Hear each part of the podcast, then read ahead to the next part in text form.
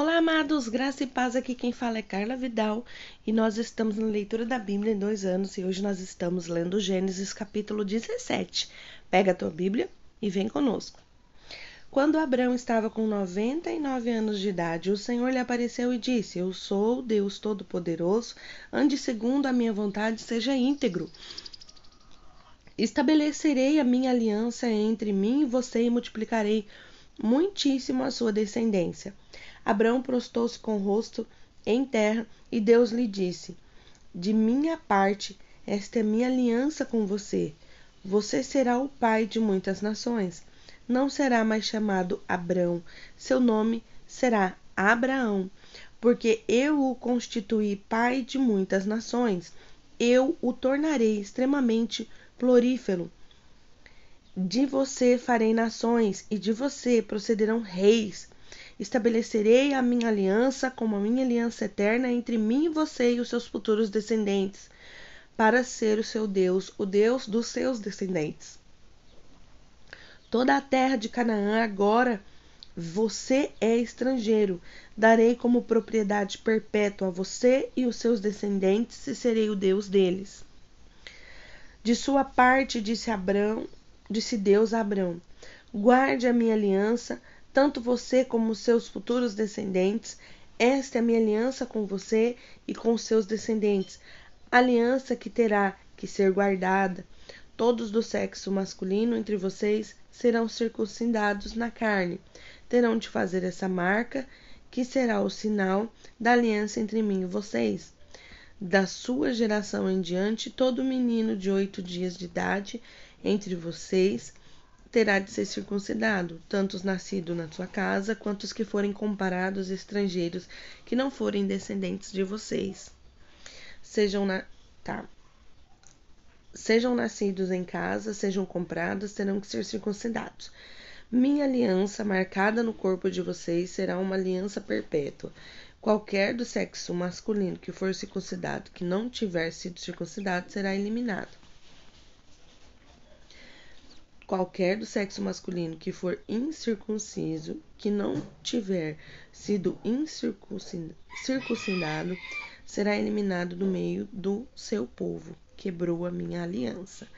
Disse também Deus a Abraão: De agora em diante sua mulher já não, não se chamará Sarai, seu nome será Sara. Eu a abençoarei também por meio dela darei a você um filho. Sim, eu a abençoarei e dela procederão nações e reis de povos.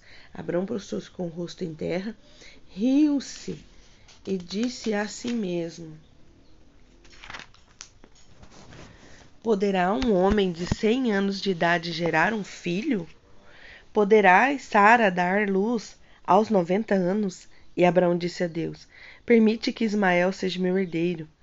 Deus lhe respondeu: Na verdade, Sara, sua mulher, lhe dará um filho, e você chamará Isaac. Lhe chamará Isaac. Como lhe estabelecerei a minha aliança, e será aliança eterna para os futuros descendentes. E no caso de Ismael, levarei em conta o seu pedido e também o abençoarei, e o farei plurífero e multiplicarei muito a sua descendência. Ele será pai de doze príncipes, e dele farei um grande povo mas a minha aliança eu estabelecerei com Isaque, filho de Sara, que lhe dará no ano que vem, por essa época. Quando terminou de falar Abrão, Deus subiu e retirou-se da sua presença. Naquele mesmo dia, Abraão tomou seu filho Ismael, todos os nascidos em sua casa, e os que foram comprados, e todos os do sexo masculino de sua casa, e os circuncidou como Deus lhe ordenara.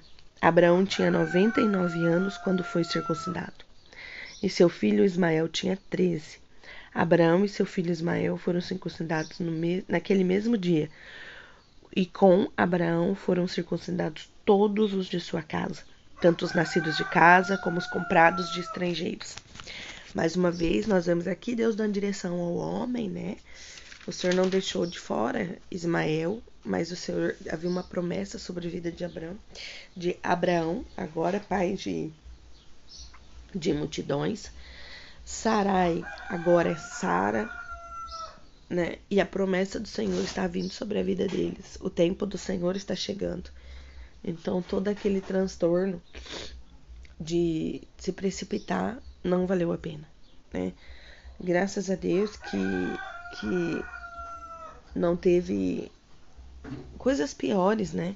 Ismael também é, terá bênção, Ismael também será grande, Deus também vai o abençoar, mas Deus tinha uma promessa. Então nós precisamos entender que a promessa do Senhor, quando vem sobre nós, nós precisamos estar atentos para que nós não venhamos atrapalhar o plano perfeito do Senhor. E obedecer, obedecer ao Senhor quando ele nos dá uma direção. E outra coisa, se nós olharmos aqui no capítulo 17, versículo 1, o Senhor diz assim: Ande segundo a minha vontade e seja íntegro. Como que nós vamos andar segundo a vontade do Senhor? Conhecendo o Senhor. E um dos pontos para conhecer o Senhor é lendo a sua palavra, entendendo o que ele tem falado, né? E temos orado para que o Senhor nos dê olhos de águia para compreender a palavra, uma mente que o Espírito Santo nos capacite a entender a, tua, a palavra de Deus e um coração um coração desejoso, apaixonado pela palavra do Senhor, que ama estar na presença do Senhor. A gente pode, às vezes, falhar é, a leitura, às vezes a gente pode enfraquecer, mas a gente não pode desistir. Que Deus abençoe o nosso dia, que Deus abençoe a nossa vida, em nome de Jesus.